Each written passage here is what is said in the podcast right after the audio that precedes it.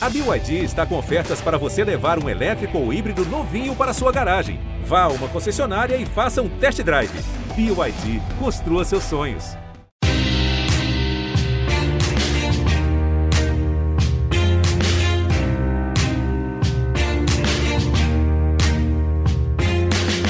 Olá, ouvintes do GE, eu sou o Rodrigo Capello, este é o em Jogo e hoje nós vamos falar sobre atletas. Vamos fazer uma espécie de retrospectiva de 2020 para iluminar os melhores casos de posicionamento social, marketing social, muita coisa para a gente falar.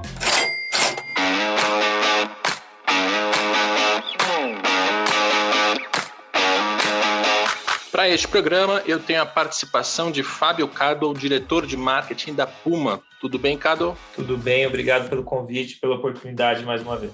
Agora a gente está terminando 2020. Eu espero que acabe logo, porque foi um ano, para não falar nenhum palavrão, um ano muito difícil, né? Por todas as perdas de vidas, de ídolos, de é, saúde mental. Putz, que ano complicado, Cado.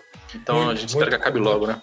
Muito, muito, e, e, espero também que todo mundo esteja aprendendo minimamente com tudo isso, como você falou, né? Não, não se pode celebrar é, perdas, milhares e milhares, tantas dificuldades, mas também acredito que não se pode sair desse ano igual entrou em, em, em questões sociais, comportamentais. Pois é, eu puxei essa, esse desânimo com 2020, porque pelo menos neste podcast, neste episódio, a gente vai trazer coisas positivas aqui, casos positivos de atletas que aproveitaram esse momento muito delicado da humanidade para rever comportamentos, para se posicionar em causas sociais.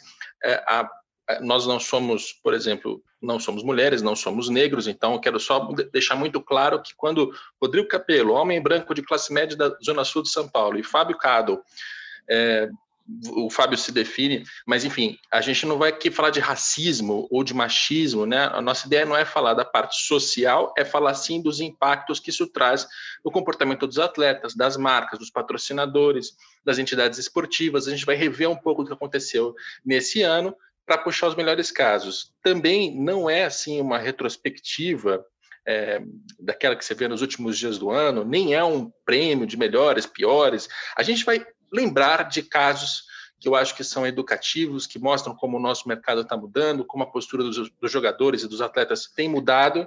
E, enfim, é uma coisa mais ou menos aleatória, mas eu acho que não vai faltar nenhuma história. A gente vai falar aqui de LeBron James, vai falar de Lewis Hamilton, vai falar do Neymar, vai falar do Michael Phelps, vai falar de outros atletas. E tem um estudo que pode abrir essa nossa conversa, né, Cado, que é um estudo da Nielsen. Ela mapeou ali quais atletas tiveram melhor desempenho em redes sociais, qual a postura deles, e foi um estudo que chamou a atenção, né?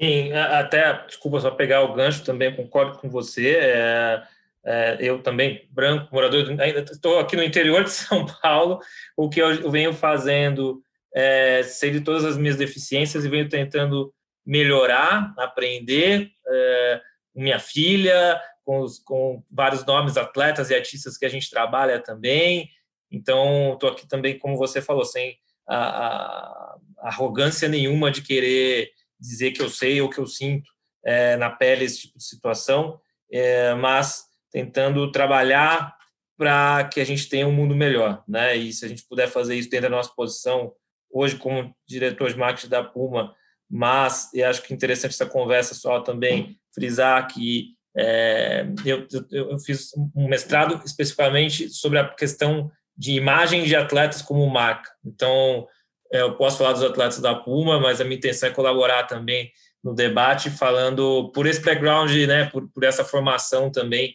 que, que, eu, que, eu, que eu tenho. E, e então a opinião aqui também, é, não, não quero parecer que eu vou estar falando de atletas de outras marcas, vamos dizer assim, julgando ou não só por uma questão de marca, mas sim como profissional do mercado, tá bem? Deixa, deixa até eu acrescentar uma coisinha. Para quem não conhece o Fábio Cadal, ele trabalhou também na Nine, agência de uhum. marketing esportivo que o Ronaldo tinha fundado no início dessa década e que teve ali como um dos serviços prestados a gestão de imagem e de carreira de vários atletas interessantes. É, eu lembro do Anderson Silva, quem mais? Sim, Anderson, próprio Neymar, próprio Ronaldo, Pedro Barros, skate, o Bruninho no, no, no vôlei, a gente trabalhou também. É legal você frisar isso, eu era o responsável por esse núcleo. Então, a ideia, de novo, é a gente trabalhar isso, esse olhar. O que, existe um conceito que chama brand person, né? que é a marca como pessoa. É, mas isso é muito curioso, porque a partir do momento que a gente olha isso, pode parecer frio, mas não é, porque nessa hora, por que, que os patrocinadores têm interesse nesses atletas? Por causa dos valores que eles carregam, né? É, mas ao mesmo tempo são pessoas, a gente não está falando de uma garrafa de refrigerante que não muda, né? Aquela marca que não tem humor, vamos dizer assim, ou variação de humor diária, a gente está falando de pessoas e que sofrem com, com, com as situações, assim como esse estudo da Nielsen uh, mostrou muito bem. A gente tem, uh, deu para perceber ali, pelo estudo, que os atletas que entenderam esse momento e se posicionaram sobre esse momento tiveram uh, um nível de engajamento muito maior, né? Porque sentiram também, não por uma necessidade de que vamos fazer isso porque isso comercialmente é bom. Eu acho que a gente está vivendo é, uma mudança comportamental também, e, tem uma geração mais nova que pede isso, que a idolatria para um, um, um ídolo, a idolatria dentro do mundo esportivo passa não só pelas conquistas, mas pelas fraquezas das pessoas, pela, pela, pelo lado humano, né, vamos dizer assim. E esse estudo mostrou isso com, com alguns nomes, como o próprio Hamilton, que você falou, que teve um posicionamento, que sentiu é, muito forte tudo que estava acontecendo, principalmente no Black Lives Matter, uh, a, a, tenista Osaka, uh, o Rashford, que é um que joga no Manchester, é, trabalhando a questão, inclusive, da, da fome com as crianças na Inglaterra. Uh, e senti, então as pessoas sentiram, oh, peraí, esse cara, além de tudo que ele faz, ele também está preocupado com o que a gente está tá, tá vivendo, né? Então, é, esse estudo trouxe isso, que sim, as pessoas estão buscando mais esse tipo de comportamento, mais esse tipo de opinião nos atletas. Não quer dizer que quem não, não opina tem, tem, tem o seu espaço. Uh, acredito que tem o seu espaço. O, o ponto aqui que a gente está falando é isso, né? Principalmente esse pessoal, é, é, como eu falei, essa geração mais nova busca isso. Eu acho que a gente consegue ver isso até, Capel, desculpa me alongar aqui na, resposta, dentro de um, de um, de um, documentário que foi provavelmente o mais exitoso do ano, como Last Dance, né? Onde a gente via ali um Jordan é, falando sim do que, que ele era, mas também de todos os problemas que, que, que, que ele teve, né? ou que ele tinha, óbvio, com um olhar ali mais dele, mas aquilo ali tocou muita gente, né? Ou aquilo ali apresentou o Jordan para uma geração nova que não acompanhou ele jogando. E, essa lembrança até estava fora do roteiro, mas é ótima, porque uhum. tem uma frase famosa do Michael Jordan de que é, republicanos também compram sneakers. O que, que ele uhum. quer dizer uhum. com isso? É como se a gente estivesse dividindo aqui em esquerda e direita. Isso. Você tem uma esquerda que é mais democrata, você tem uma direita que é mais republicana, e a parte republicana é a parte do público que é, teoricamente, está menos é, propensa a causas sociais, campanhas, uhum. enfim. E, e o que, que, ele fez durante esse período todo, que aliás é um comportamento não só do Michael Jordan, mas de muitos outros atletas, não falar, não entrar em bola dividida, porque aquilo vai agradar uma parte do, do, da população, mas vai desagradar outra. Então tinha essa, essa mentalidade de que republicanos também compram sneakers. O Michael Jordan tem uma marca famosa de, de tênis esportivos, né? Então, essa era a tônica até então. E eu acho que isso vem mudando nos últimos anos, mas uhum. em 2020 deu um pico, assim, muito claro, é. mudou muito claramente. É, porque eu, porque eu acho que, apesar da gente ainda estar tá muito politizado para esse tipo de discussão, né? Uh, eu acredito que tem causas que tendem a ser apolíticas, vamos dizer assim. Né? A questão racial, questão de igualdade de gênero. É, isso não pode mais, vamos dizer assim, é, ganhar esse lado político. Né? Isso eu acredito que faz parte de, um, de, uma desculpa a teoria aqui, mas faz parte de uma evolução humana, né? E acho que é isso que as pessoas estão buscando também, inclusive para sair de, desse desse embate político para essas causas.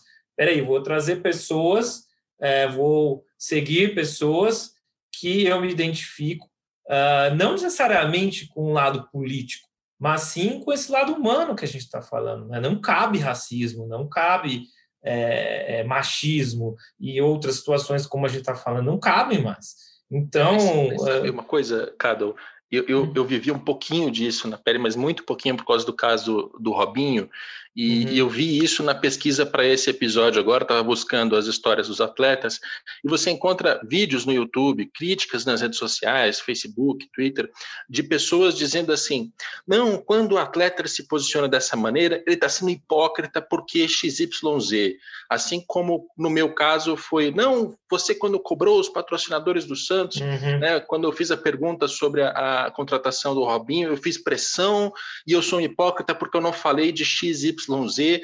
E por mais que eu tente responder e dizer, olha, eu também procurei no caso do Red Bull Bragantino, eu não procurei no caso do Flamengo porque eu tenho esse critério jornalístico, as pessoas elas te enquadram ali em alguns critérios de isonomia que elas inventam, muito por clubismo, por, por, por paixão. Uhum. uhum. É uma coisa irracional, não é uma coisa racional. Sim. Então, o que eu quero dizer, tem uma parte das pessoas que vai é, condenar quem se posiciona, mesmo em causas absolutamente apartidárias, né, que é o racismo, que é o machismo, que não, uhum. porque isso é mimimi, porque é hipocrisia, sempre tem alguma alguma volta que a pessoa dá, é, que ela, ela, se sente muito inteligente intelectualmente, assim, mas ela está sendo estúpida. Enfim, isso, isso é muito comum. E onde eu quero chegar nesse episódio, né?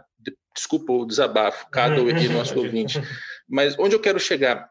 Quando o atleta toma a decisão de não falar, quando a marca toma a decisão de não entrar em algumas bandeiras ou causas sociais, é também porque ela está tentando é, é, evitar isso. Então, esse episódio inteiro, a gente vai falar de aqui de alguns casos específicos, exige uhum. muita coragem dessas figuras, né? Porque, porra, se um jornalista com pouquíssimos seguidores e com pouquíssima influência já tem é, uma dor de cabeça, imagina alguém seguido por milhões de pessoas, né? É, do uhum. ponto de vista de uma marca, te preocupa isso? Como é que a Puma é, se comporta, enfim? Sim, eu, eu, eu acredito isso que você falou. Assim, primeiro, temos os valores, como você falou, que são a parte de dados, né?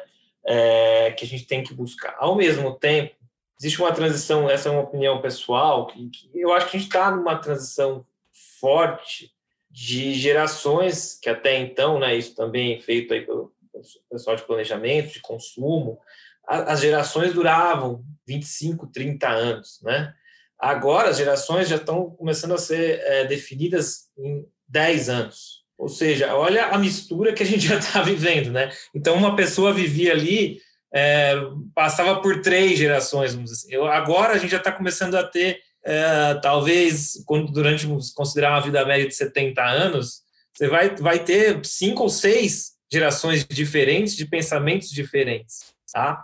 É, então a gente também precisa ter uma paciência muito forte com, com duas coisas. Uma, com o julgamento rápido, que também acho que é outra coisa que vem existindo muito nas redes sociais, né? É, vai lá, se julga isso, eu acho que essa é a verdade, pronto. Uh, não, não há tempo ou não, como posso dizer, não, não, não se respeita nem mesmo o que a justiça vai dizer, né? Como foi no caso que você citou aí agora. E saiu hoje aí a novidade também, a novidade não, né? A, a confirmação sobre isso. Então, é, sobre o, o Robinho. É, existe uma preocupação, sim, de que você tem que ouvir, de que você tem que é, não fazer passos errados. Ao mesmo tempo, você não pode errar para nenhum dos dois lados. Né? Você não pode ser aquela questão da Justiça, caso não tenha um item comprovatório, tá? Para deixar bem claro, como você já falou, existia nesse outro caso um item comprovatório, mas caso não exista esse item, como que você pode se, é, a, inclusive, a ser um agente transformador de, de pessoas, né? Vem cá, peraí, você pensava assim, agora você pensa assim. A gente vê alguns casos de pessoas também na, na, que vêm evoluindo com relação a isso. E cada um tem seu tempo daí nesse caso, né, Capela? É difícil a gente é, também exigir que todo mundo vá no mesmo ritmo ou vá igual a todo mundo. Para deixar bem claro, eu sou totalmente defensor de todas as causas que eu estava falando até há pouco.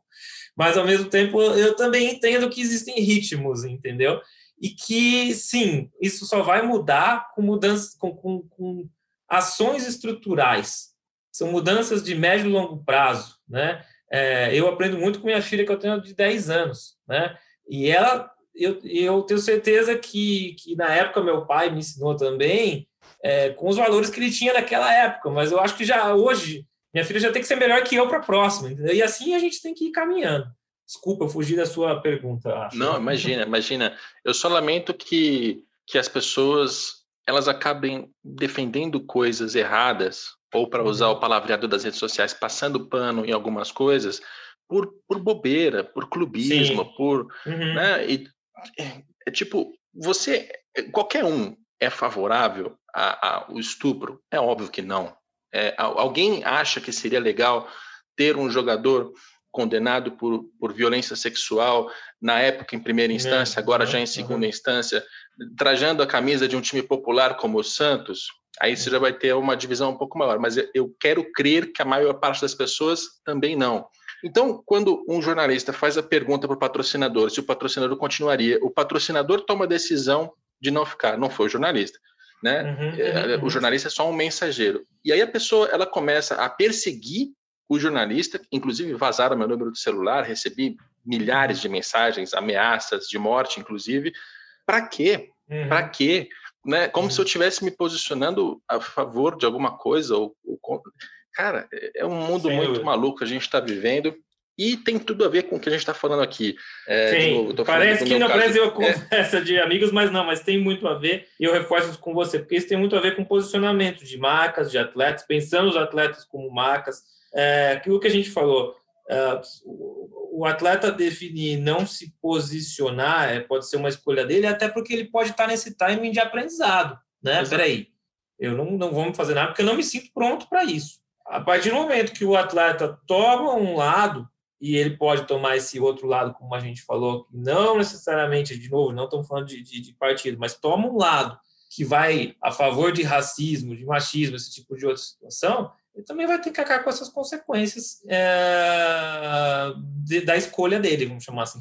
Eu vou até inverter a ordem da pauta, porque a gente estava falando do estudo da Nielsen, a gente vai falar dele lá no final do episódio, tá? Eu vou puxar para frente agora o Neymar. Por quê? O Neymar, eu tenho é, a impressão também de que as pessoas cobram o Neymar, assim como já cobraram Pelé, assim como cobram todo jogador que tem uma grande é, reverberação de tudo que ele faz e do que ele fala. O Neymar, nesse ano de 2020, demonstrou uma capacidade de influenciar as pessoas que é inacreditável. Né? Ele já uhum. influencia bastante tempo, mas quando ele cria é, o termo o pai tá on, e as pessoas uhum. começam a repetir isso alucinadamente, isso vira parte da cultura, ainda que momentâneo, né? Eu acho que daqui a um ou dois anos fala, se falará menos o pai tá on, mas quando ele fala uma coisa e aquilo é repetido milhões de vezes mundo afora, ele é um cara que influencia a cultura.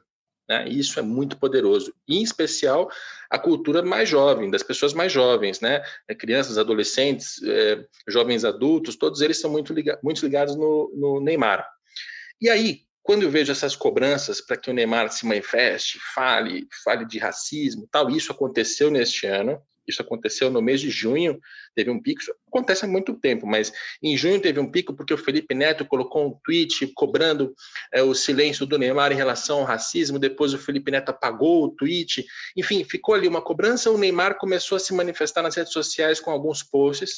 É, e até antes de falar das, das posturas mais recentes do Neymar que mudaram, eu queria dizer também que, assim, que pelo menos para mim, Ninguém é obrigado a entrar em causa social nenhuma. Ninguém é obrigado a entrar em absolutamente nada. Essa obrigação moral que parte das, das pessoas, né? E aí eu acho até a parte mais à esquerda tenta colocar sobre o outro, também acho injusta, porque é, é isso. A gente está falando que o Neymar, quando ele comprar alguma coisa, seja uma causa das mais nobres, como é o racismo, ele vai ser perseguido, ele vai ser xingado, ele vai é, a, paz dele no dia a dia vai ser comprometida, a família dele vai uhum. receber é, xingamento, ameaça, etc, etc.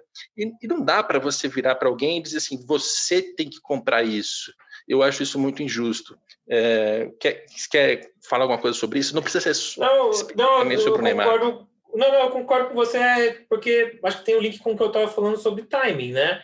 O quanto você se sente preparado para fazer isso também, né? E acho que isso é uma questão de, de, de, maturidade. Eu acho que eu vejo a nova, a nova geração, pelo menos a maioria dela, é, vem com alguns debates que a minha geração não tinha nessa idade. E esses debates, né, eles são interessantes, como você estava falando, com o jornalista trazer a informação, porque o debate ele não vai te forçar a nada, ele vai te forçar a pensar. Ele não vai te falar qual é o lado que você tem que tomar, né? Então, é, eu acredito que, que, que esse lado é, de quando tem que se manifestar e como, eu torço para que todo mundo encontre esse momento, porque isso é importante, né? Então, eu, eu, eu, eu vi também o próprio é, Neymar nesse final de semana a atitude dele ali no jogo e ele mesmo falando, eu devia ter feito isso mais vezes antes. Cara, isso é sensacional. Isso é muito bom. Isso é muito bom, justamente pelo, pelo lado que você falou é, do quanto ele influencia, né? Então, é, essa busca, é, a questão do debate, desde que, de novo, vamos tirar o, o debate racional, né? a, a, a questão de você estudar, ler, ouvir e você passar a ter opinião, e mais do que isso, você é, passar a concordar com pautas que claramente são, são importantes, cara, eu torço para que todo mundo chegue nesse momento e alguns vão demorar mais, outros vão demorar menos e alguns vão passar sem nada. Essa é a verdade também. É, é. então, é... Isso, isso a gente tem que respeitar, né? Vamos dizer sim, assim. Sim. Eu, eu resumo isso na minha cabeça, assim, como é que eu formei essa opinião? Se o atleta da envergadura do Neymar quiser abraçar qualquer causa social, em especial racismo, em especial eh, pode ser também machismo, enfim, melhor. Se uhum. ele quiser, melhor, porque vai fazer bem para a sociedade, porque ele tem uma capacidade de influência que é impressionante. Se ele quiser não falar nada, é direito dele. Eu acho que a gente uhum. tem que deixar essa, essa mensagem muito clara também. É, vai ter algum ouvinte que vai discordar, mas eu estou deixando aqui muito claro qual a minha opinião em relação a isso. E o Neymar, o que a gente percebeu é que ele quer, né? É, claro, a gente não está aqui entrevistando o Neymar, eu não sei quais são as, os pensamentos dele, mas o que a gente percebeu nesse episódio que o Cado já citou, do jogo do PSG, que teve uma demonstração ali de racismo do quarto árbitro, aí o Neymar interpera e diz: não, não vai ter jogo, não vai continuar, a gente não vai sair enquanto o quarto árbitro não sair daqui. Fez isso junto com o Mbappé, que também é negro, Neymar também é negro, é, e, e, você percebe ali uma mudança de comportamento do Neymar. Se a gente lembrar de algumas coisas que ele disse é, no passado, tem uma uma aspa muito antiga dele, de quando ele tinha acho que 18 anos, que ele não se reconhecia sequer como negro. Então, o Neymar passou por uma transformação nesse sentido, que eu acho que é um amadurecimento muito legal, e ele resolveu abraçar essa causa. Lógico, sempre vai ter alguém que vai vir dizer: ah, mas isso é por causa do marketing, porque vende tudo. Se for, tudo bem, porque é uma causa positiva e ele está querendo fazer por, por, vontade própria, né? Para ficar mais claro, a gente vai ouvir um trechinho agora de uma declaração do Neymar, logo depois desse jogo do PSG. Ele disse o seguinte.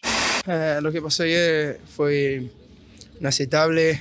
Eh, hoy, en los tiempos de hoy, no podemos aceptar cosas eh, de esta manera, por, por hacer diferencias en, en, colores, en su raza. Bueno, eso, eso no, no, es más, no se cabe más en fútbol, en la vida, en ningún deporte. Bueno, no se cabe más el mundo. Y bueno, y nuestra actitud de, de ayer para mí ha sido perfecta. Eh, bueno, y a veces lo, los extremos en las cosas demasiadas tiene que, tiene que hacer para, para, para ver se cambia um pouco o mundo. Se você não entendeu perfeitamente o espanhol do Neymar, ele diz basicamente que a discriminação de cor precisa acabar e que às vezes medidas extremas precisam ser tomadas para que o mundo mude um pouco. Isso foi o que disse o Neymar, que é a declaração dele logicamente deve ter uma posição mais complexa do que isso, mas é muito bom de ver o Neymar se manifestando dessa maneira. É, e, e, vou deixar uma coisa clara que eu, eu devia ter falado antes: o Neymar ele é patrocinado pela Puma. Então, eu aqui estou falando de Neymar, de comportamento, pedindo as opiniões do Cado, é, fica muito à vontade para esquivar de qualquer coisa que eu estou falando aqui, tá, Cado? Não, eu, eu, eu obviamente, sim, é, é, muito recente a nossa é, relação com ele, mas, como eu falei, acho que eu já dei a minha opinião nesse sentido, né? Eu acho que é, a gente, entender a questão, de repente, se isso apareceu, isso sempre esteja com ele. E eu não acredito de verdade aí, falando de verdade. Eu não acho que isso é marketing. Eu acho que isso realmente é um bom sinal dentro dessas mudanças estruturais que a gente está falando. Quando você vê uma NBA do jeito que foi, com jogo suspenso de playoff, aquilo tudo que aconteceu, uma NBA liberando mensagens é, contra o racismo na quadra, nos uniformes, quando você vê um Lewis Hamilton que hoje talvez é, atualmente é o melhor piloto e talvez a história vai dizer que foi um dos melhores ou o melhor, subir num pódio de Fórmula 1 com uma camiseta também passando mensagens.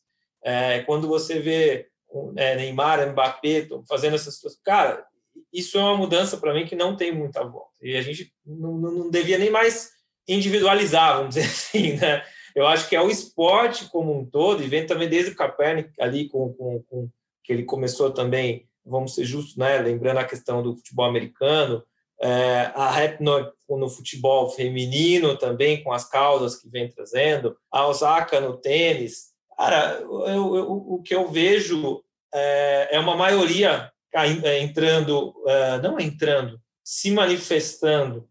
E isso é muito importante, porque é, acho que essa mudança não vai ser, como eu falei, de uma hora para outra, 100% acabou, não. Essas transições são longas e o, o que eu vejo com otimismo é, como eu falei, é uma geração crescendo, tendo esse debate muito mais forte do que a minha geração. E, e isso eu acredito em, em resultados futuros, é, tanto para os atletas, quanto para as entidades, quanto para as marcas. Sabe? Todo o ecossistema vai ter que trabalhar dentro disso. Até então, talvez as próprias marcas é, não, não entendiam isso como valor. Né? E acho que é essa mudança que é que é o mais importante, né? Isso tem que ter tanto valor quanto as outras variáveis de marketing, quanto as outras variáveis de um atleta que pode acontecer. Então, é. essa, esse é o meu lado otimista que eu vejo e, e, e, e espero que, que, continue. E você falou sobre o LeBron James, Cado. É, o LeBron James, que foi eleito pela revista Time como o atleta mais importante de 2020. Uhum. O, o, LeBron ele tem ali várias ações que ele tomou nesse 2020. Eu vou citar algumas. Ah, primeiro, é ele é do Los Angeles Lakers, ele acaba de ganhar a NBA, então ele é um atleta de altíssima performance, é um dos maiores jogadores de basquete da história. E, além disso, né, como aqui a gente fala de fora da quadra, ele teve a campanha More Than a Vote, mais do que um voto, numa tradução literal, incentivando a população negra a ir votar na eleição presidencial dos Estados Unidos. Ele estimulou, inclusive, que arenas esportivas fossem usadas para votação. Ele ajudou a substituir algumas pessoas mais velhas, né, entre os mesários, por pessoas mais jovens, porque temos também o contexto da pandemia do coronavírus. Ou seja, ele se engajou muito com a eleição, de maneira apartidária. Ele em nenhum momento declarou apoio ao Donald Trump ou ao Joe Biden, mas ele se posicionou pela votação, em especial pela votação da população negra, né, que tem ali uma participação política menor nos Estados Unidos. É, é alguém, o que eu acho mais legal aqui, Cado, e a gente vai tratar de outros exemplos que vão nesse sentido, é de que não é apenas, ah, é, eu sou contra o racismo, eu sou antirracista, não é apenas é, colar uma, um rótulo na testa, é de fato procurar algum ponto crítico em que ele pode ajudar, em que ele pode usar da, da influência dele para estimular as pessoas a participar, para estimular uma revisão de práticas, é, pegar uma coisa específica que vai dar uma, uma, um resultado concreto. Uhum, uhum. É, eu, e como, como você falou, putz, pode parecer é, aí com o termo que usam, ah, Lebron lacrou. Cara, lacrou nada. Ele estava fazendo uma situação que deveria ser que é e deveria ser o direito de todo mundo, que é vá votar. É básico do que a gente está falando, né, cara? E veja só a transformação estrutural, como a gente está conversando. É, a gente está em 2020 e precisa fazer uma campanha para que os, os negros possam, né, se sintam até no direito, porque por todas as questões é, do passado que tiveram, ele, muitas vezes, como lá o voto também não é obrigatório, eles acabam não indo, ou não tem as condições de ir e tudo mais, ele acaba sendo suprimido a, a opinião deles. E o que ele fez foi uma utilizando desse, dessa, desse tamanho que ele tem, né, vamos dizer assim, é, como atleta, como ídolo, é, foi criar uma campanha para que as pessoas tenham o básico. É muito, é muito forte isso na minha cabeça, entendeu, Capelo? É, é um atleta lutando por uma sociedade, cara. É um atleta lutando por uma mudança estrutural. E com coragem, né? Com a coragem de enfrentar toda a rejeição que, infelizmente, de fato acontece. É, ele certamente teve ali, as suas dores de cabeça por comprar essas, essas brigas, né? Porque, de novo, muita gente, você vai no YouTube, você encontra vídeos em inglês de pseudo-influenciadores eh, dizendo que não, isso é uma hipocrisia, porque isso, porque aquilo, sempre tem alguma desculpinha. Mas, uhum. enfim, é, a gente tem que lembrar que o contexto dos Estados Unidos em 2020, ele propiciou, né, a, uhum. como é que eu posso chamar, a raiva né, de, da população negra nos Estados Unidos, porque teve a morte do George Floyd em junho, uhum teve o pescoço dele é, esmagado pelo joelho de um policial branco, ficou vários segundos sem conseguir respirar. Ele dizia: I can't breathe, eu não consigo respirar. E ele morreu e gerou uma revolta social absolutamente grande nos Estados Unidos, que é, gerou vários movimentos. Então, livros sobre racismo, racismo estrutural, foram para o topo da lista de mais vendidos. É, a NBA passou a permitir algumas manifestações, ainda que é, de uma maneira meio amarrada, né? Então, teve até uma crítica, Cado, de que a NBA ela fez uma lista de termos que os jogadores poderiam usar na camisa como protesto. E quando uhum. a gente uhum. vai para um protesto que tem permissão de o que você pode dizer ou não, nem parece um protesto, né? Parece uma ação de marketing. Então, eu vi essa crítica também, é, acho uhum. que é uhum. pertinente. Né? Mas faz parte da evolução, né? E faz parte daquela evolução que a gente estava falando, né? Há 10 anos atrás eu não imaginava nenhuma liga liberando nenhum tipo de mensagem. É. Então, como a gente falou, aquele, aquele caldeirão, né? Tem, temos mais debates mais avançados, debates ainda mais básicos. O importante, acho que, é, acho que de, de, de, tudo também, quando a gente pensa um atleta como, como marca, Capelo, é, ele te entrega alguns dos, desses valores, né? Então, é, esse trabalho que a gente fez com o Anderson Silva lá, é, na época do, do, da Nine, com o UFC, a gente foi buscar quais eram os atributos que o Anderson tinha e ele, até mesmo na, na época, ele era um, quase um anti-lutador, vamos dizer assim. Porque ele tinha aquela voz fina, ele era aquele cara que gostava é, de cinema, de quadrinhos. Então a gente começou a buscar um pouco quais eram os atributos dele, enquanto que, na verdade, aquela época, o estereótipo do, do, do lutador UFC era o pitbull, a caminhonete, aquelas coisas, o Anderson era meio oposto disso. E, e isso, o que, que a gente, é, aí como profissional, trabalhando com a imagem dele, a parte principalmente de relações públicas, digital, tudo isso, é, onde, de que maneira a gente começa a mostrar esse Anderson? E hoje as redes sociais permitem muito isso. Pra, porque as marcas que tiverem esse interesse é, ou essa, como eu vou dizer, essa identificação de valores vão se aproximar. Então, quando você falou, ah, se isso é marketing, não, não, isso, primeira coisa tem que ser legítimo, porque também essa nova audiência reconhece muito mais rápido aquilo que é forçado, aquilo que não é.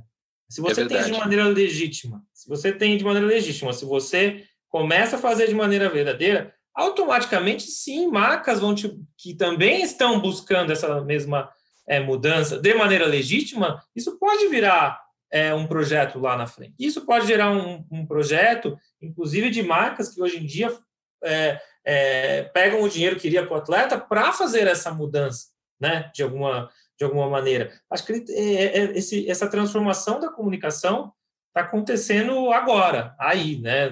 No, no, aquela situação só da marca querer o atleta pela visibilidade vai diminuir bastante. Ainda acontece e é uma situação, uma ferramenta, é claro, importante, mas você avaliar um atleta simplesmente só pelo número de seguidores dele, eu, eu, eu pessoalmente acredito que isso vai cair muito. E isso foi moeda de, de negociação por recente por muitos anos, tá? É curioso porque uh, o, tem um fato no marketing esportivo, né? Eu que não sou nenhum especialista, já sei disso há 10 anos. Patrocínio é associação de valores. É também exposição, é também relacionamento, fazer hospitalidade. Tem várias contrapartidas possíveis no patrocínio, mas uma das mais fortes é a associação de valores, associação de princípios.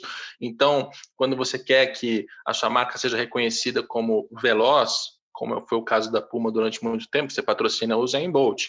É, quando você quer que ela seja reconhecida pela pela garra, ou sei lá, uhum. superação, você vai atrás dos esportes, das modalidades e das, dos atletas que combinam com isso.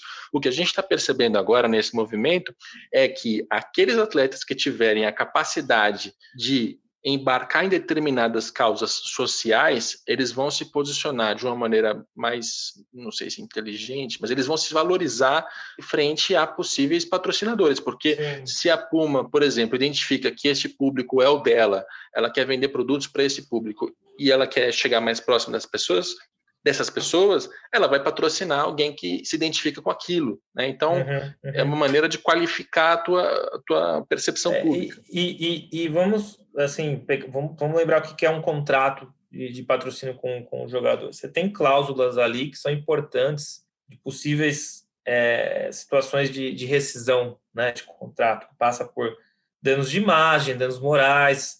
É, esses contratos também estão evoluindo muito nesse sentido, né? Uh, a gente uh, lembra casos um pouco mais recentes, o Tiger Woods chegou a perder muitos patrocinadores por tudo que aconteceu. Uh, desculpa, fugiu o nome agora do, do, do, próprio Lance Armstrong também, foi ali a situação do doping. Então, a tendência é que os contratos também passem a considerar esse tipo, peraí, manifestação racista, machista, e isso ou outras situações, tá? A gente está citando essas duas só para exemplificar. Uh, isso sim, porque existe esse tipo de cuidado, e dos dois lados, o atleta também pode cobrar isso da marca. Peraí, se a marca não tiver esse tipo de compromisso?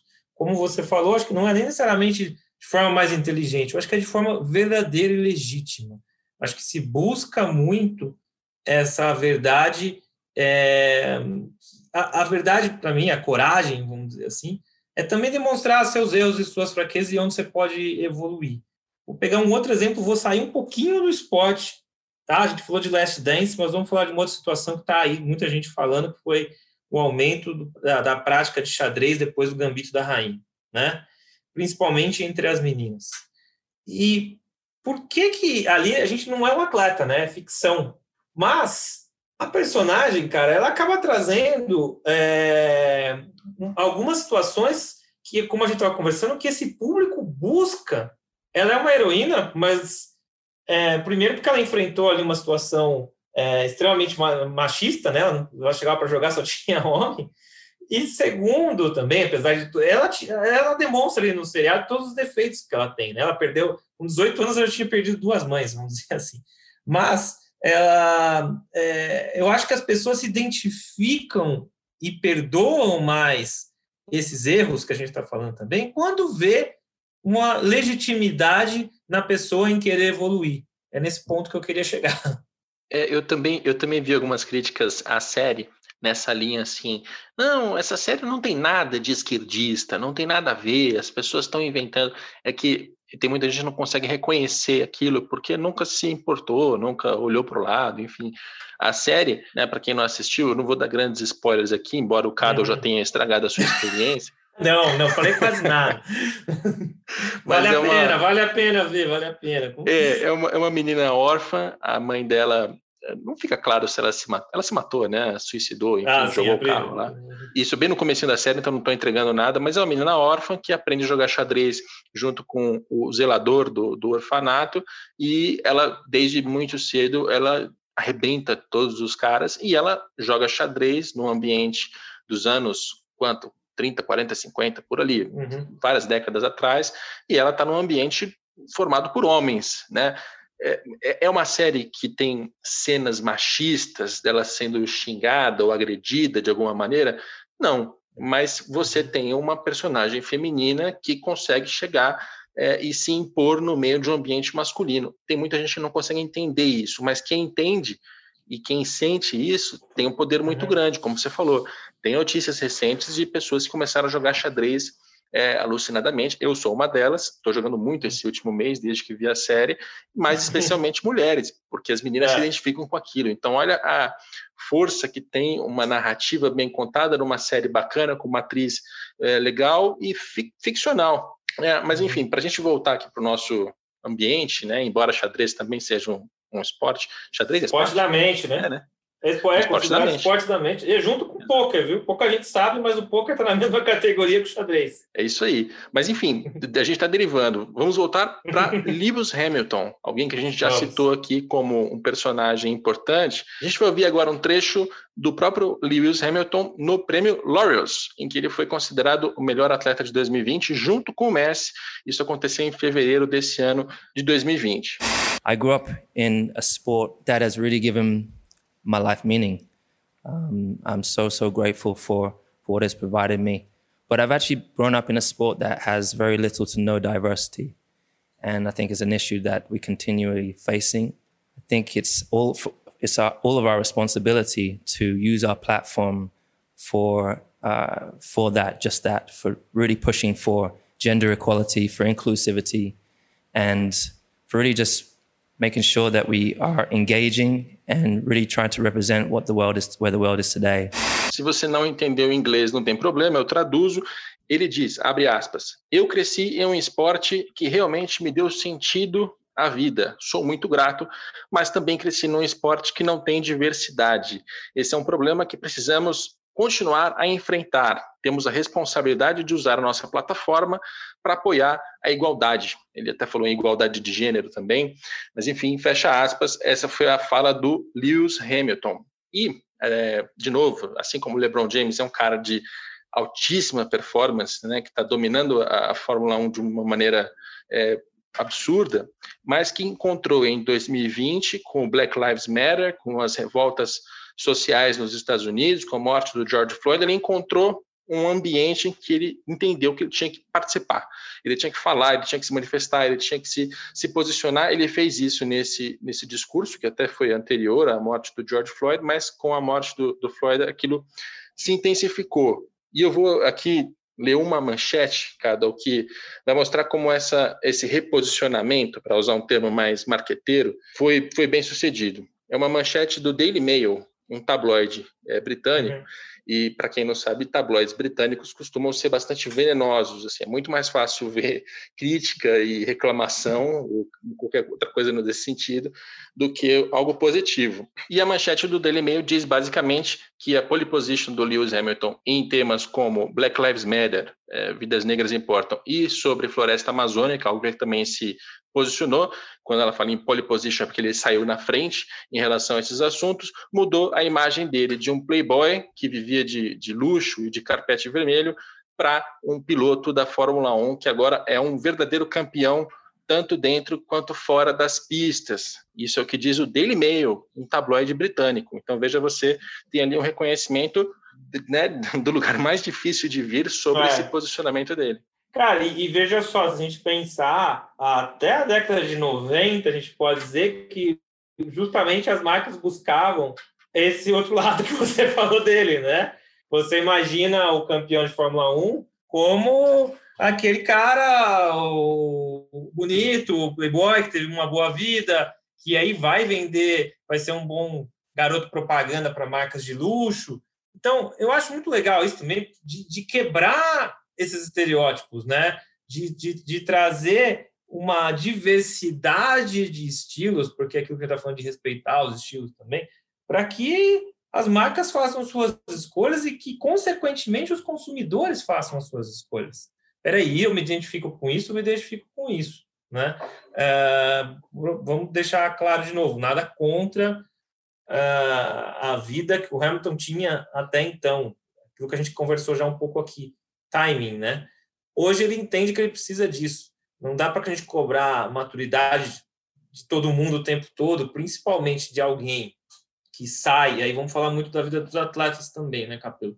É, às vezes sem tanta formação, é, vindo de uma família é, mais pobre, é, começa a ter uma vida de, de, de sucesso, começa a ganhar dinheiro, e peraí, você já se colocou no lugar dele, como é que você se comportaria logo no começo disso, né? Você também teria já essa maturidade, você também já estaria pronto para isso ou não? Vamos, vamos é, cobrar na, na hora certa, na medida certa, e aquilo que a gente estava conversando também.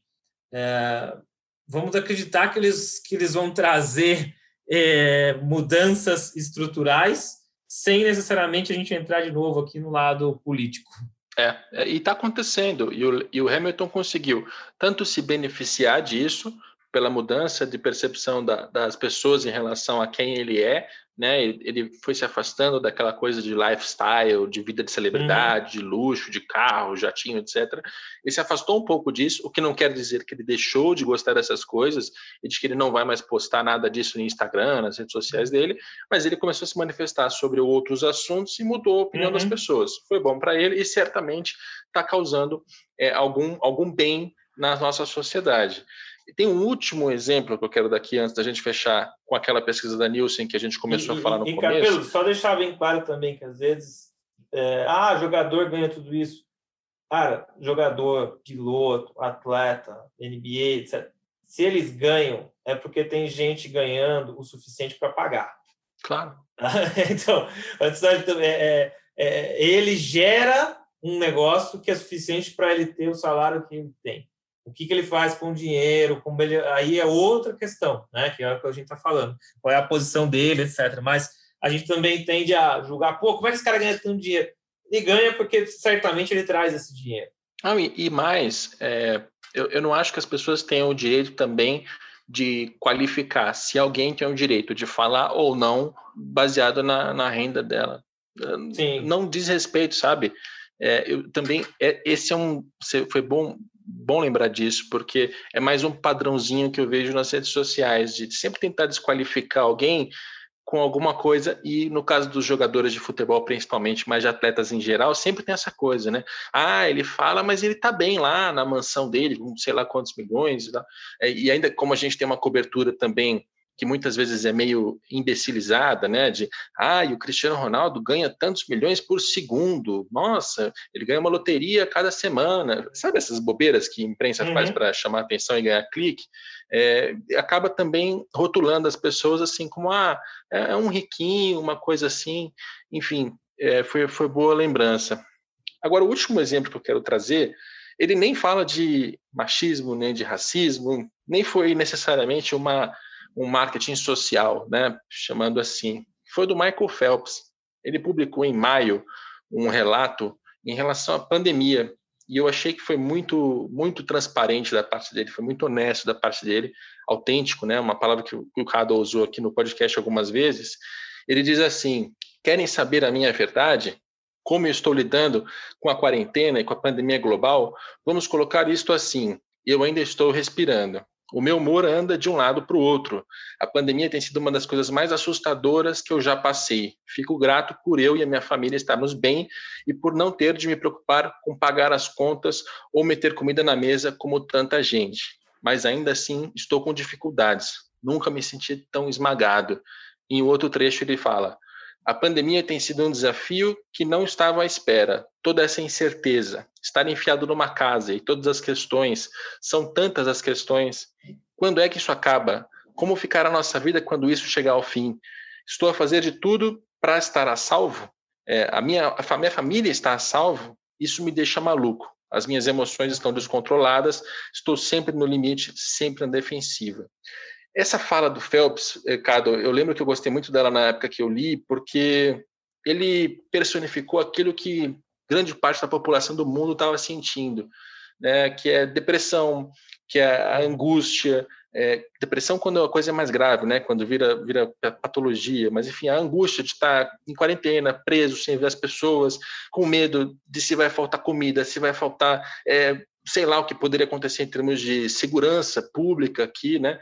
Uhum. Enfim, foi um ano tão difícil. E aí, quando você vê o, o Phelps dizendo que, olha, tenho meus privilégios, tenho meu dinheiro aqui, não tenho essa preocupação, mas eu estou em depressão. Puta, cara, isso tem uma força que eu achei incrível. É, de novo, foi um atleta que usou da notoriedade que ele tem, do alcance que ele tem para passar uma mensagem que muita gente não vai qualificar como marketing social, né? Não é necessariamente uhum. parecido com os outros assuntos, mas que fez bem para as pessoas. Putz, eu me senti um pouquinho parecido com o Phelps por, por um tempinho, logo depois dessa carta. Ah, eu acho que esse lado das redes sociais é muito importante trazer esse, é, é, essa comunicação mais direta com o atleta e com seus fãs. Né? Se a gente pegar 10, 15 anos atrás, a única oportunidade de você ouvir isso do Phelps, ou você nunca teria oportunidade de ouvir algo tão pessoal do Phelps. Né? O máximo você, você teria era ali perto uma foto, um autógrafo. E hoje, eu acho que também, isso, isso ali em 2010, 11, eu já, já na, na, nessa tese que eu, que eu escrevi, eu já tinha alguns casos de que quem entendeu essa conversa e um que entendeu do jeito dele, de como ele poderia se aproximar, por exemplo, foi o Shaquille O'Neal até na época, né? E quem entendeu isso, que essa relação ídolo e fã também mudou para você trazer é, não só necessariamente aquelas poses suas em, em conquistas, é, aquelas situações ídolo totalmente intocável, e sim, tenho meus defeitos, tenho as minhas preocupações, Acho que é isso que a gente está buscando também, né? De novo, não vai tirar o aspiracional. Isso vai existir sempre, mas também você saber, como você acabou de falar, que o Phelps, cara, também está sendo impactado, isso pode trazer um, dessa forma, pode trazer um alento, porque geralmente a gente tinha essa coisa de, ah, vamos endeusar o cara. Não, esse cara também sofre tanto quanto a gente. E um momento que eu acho que é importante na mensagem dele é isso. Eu, eu também me sinto um privilegiado estar passando por tudo isso em casa, com emprego, com saúde, né? Quer, quer mais o quê? Né? Mas você pega um atleta que provavelmente está acostumado a treinar, sair, não sei o que, não está podendo fazer mais nada disso também, ele tem as dores dele. Vamos respeitar as dores dele.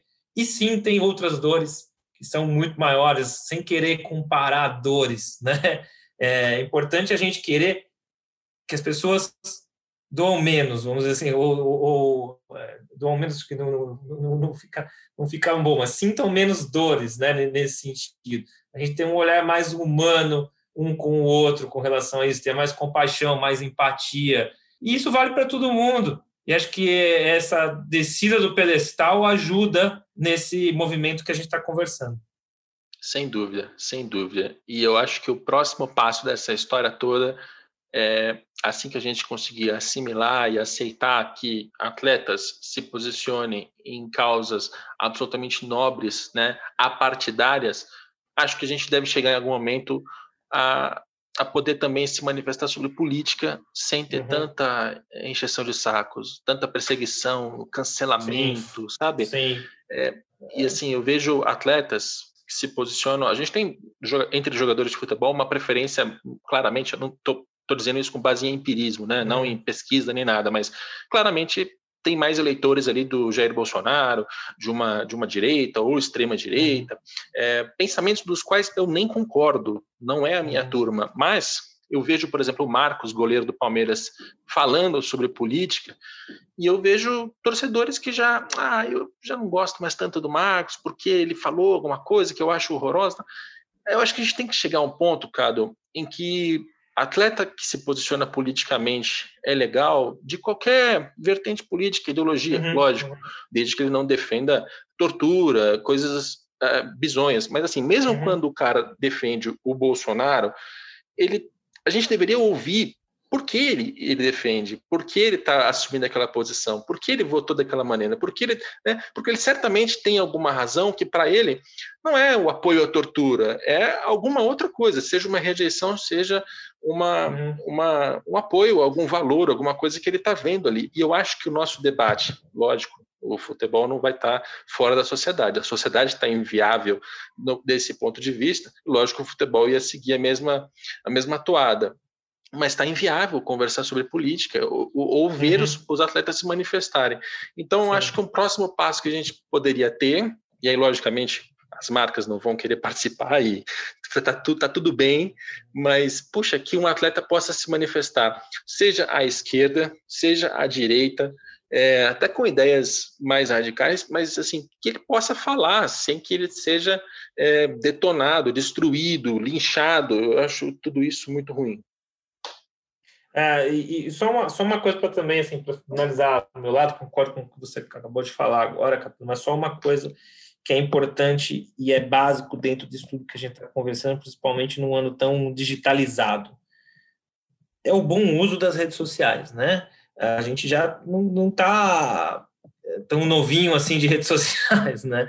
Então, o, acho que o principal é o atleta também, ele, o agente, o staff, enfim, quem quer que seja, entender para que, que ele quer usar as redes sociais dele. Que tipo de mensagem ele quer passar ali, né? Que tipo de, como você falou, pode sim ter o Phelps é, é, é se abrindo dessa maneira, pode sim ter eh, Hamilton se posicionando sobre, sobre racismo. Acho que tudo isso é muito importante de entender que, queira ou não queira, aquilo que a gente falou, ok, deixa eu te conhecer além é, do pódio, isso é muito legal para as redes sociais trazem isso e permitem isso. E os atletas entenderem isso é muito legal. Mas que também entendam que é, qual é a, a, a influência que eles têm aí, né? E não necessariamente é, queira utilizar ali para maus exemplos ou para depois, é, agora, por exemplo, com todos os protocolos, ah, eu foge do protocolo, não, não sei. Eu só acho importante para a gente reforçar que, sim, nesse caso, o atleta ou o staff ou o agente, eles são responsáveis. Essa responsabilidade de que é, ele, ele tem que ter noção de que ele tem X mil ou milhões de seguidores e qual é o impacto dele com isso. E ele arcar com essas consequências. É muito bem lembrado para a gente fechar, porque é, veja, esse posicionamento social é tão difícil porque ele envolve a nossa cultura, ele envolve pessoas que pensam muito diferente, de gerações diferentes, ele envolve a responsabilidade em relação ao que você diz para você não estimular coisas ruins, como por exemplo apoiar a tortura ou não usar máscara, né, coisas muito básicas. E ao mesmo tempo a gente tem que ter a liberdade para que os atletas possam falar sem ser é, tolhidos de qualquer maneira, né? É muito uhum. difícil, é, é muito complexo. Eu espero que a gente consiga passar passar por essa fase que a gente está vivendo, que é muito difícil de Sim. em termos de sociedade. Ainda é... sou, estou otimista, cara. Como eu falei, eu vejo. Tem um artigo que sai, agora não me vou lembrar onde, desculpa, só para finalizar mesmo, que ele explica por que, que o, o, o ano que você acabou foi o melhor ano da, da história. Vai ser difícil é de sustentar esse artigo em 2020. Esse artigo em 2020 é no New York Times. É no New York Times. Todo final de ano eles colocam ali por que, que esse foi o melhor ano da história. E eles vão mostrando algumas evoluções. Tipo assim, ó, morriam tanta gente, morria X pessoas de fome, hoje morre menos. Até 2018, comparado com 2019. Morriam, é, não tinha não sei o que, agora tem. Então eles vão trazendo esse tipo de situação. Agora estou curioso para a gente ver como que vai ser 2020, mas eu acho que também, queira ou não queira, a Capela é um, é um aprendizado que a gente tem que passar, né? É, é um aprendizado. Eu espero que o New York Times não venha com esse artigo em 2020, porque não tô com paciência mais para 2020, cara. Esse ano não, não foi bom, não. É lógico, vai ter alguma coisa que deu certo, mas a quantidade de problemas, enfim para não ficar devendo. Estudo da Nielsen que a gente citou no começo, alguns highlights que vão amarrar o que a gente acabou de conversar aqui. 50% dos posts de Marcus Rashford, jogador do Manchester United, da Naomi Osaka, tenista japonesa, do Lewis Hamilton e da Megan Rapinoe, jogadora de futebol dos Estados Unidos, da seleção dos Estados Unidos, foram ligados a causas sociais. 50% dos posts. Isso mostra um aumento no volume de, de mensagens que eles estão passando. É, o Rashford, abrindo um parênteses curtíssimo, ele fez uma campanha para alimentação nas escolas. É mais um daqueles exemplos de é, resultado concreto a partir de uma demanda específica que faz um, um jogador. Né? Ele conseguiu ali que o governo britânico financiasse a alimentação das crianças. É, ele conseguiu arrecadar cerca de 20 milhões de libras com uma instituição de, de caridade para ajudar as refeições de famílias que estavam passando por dificuldades. Enfim, olha que legal o caso do Rashford. E um dado muito importante: 48% das pessoas de 16 a 29 anos demonstraram interesse crescente em marcas socialmente responsáveis. Por marcas, você vai pensar automaticamente na Puma, né, em empresas do tipo, mas lembre-se, atletas, entidades, é, clubes, todos eles têm também as suas marcas, e esse público mais jovem está muito ligado em questões sociais. Cado, obrigado pela sua participação aqui no podcast. Imagina, eu que agradeço, acho que é um tema importante, é, sem pretensão nenhuma aqui de estar tá querendo, é, como a gente falou durante a conversa toda, né, querendo ensinar ou querendo nada, é, para mim foi mais uma oportunidade de debater e, e de, de, de, trazer ideias e espero que se servir né, conversa para as pessoas também pensarem, isso já vai ser é, super importante.